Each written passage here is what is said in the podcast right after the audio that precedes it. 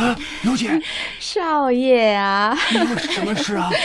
哎，刘姐，刘姐，哎哎哎哎，哦，我看你喉咙不舒服很久了，所以呢，就过来问候问候你了。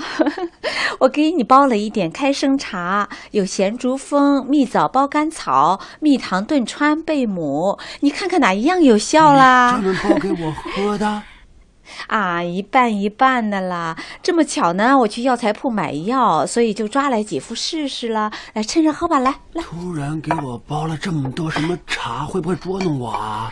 喂，大少爷啊，你的声音很沙哑，哎，不要啰啰嗦嗦的，来来来，快来喝了。啊，不用了，你放在这儿好了，我待会儿自己喝啊。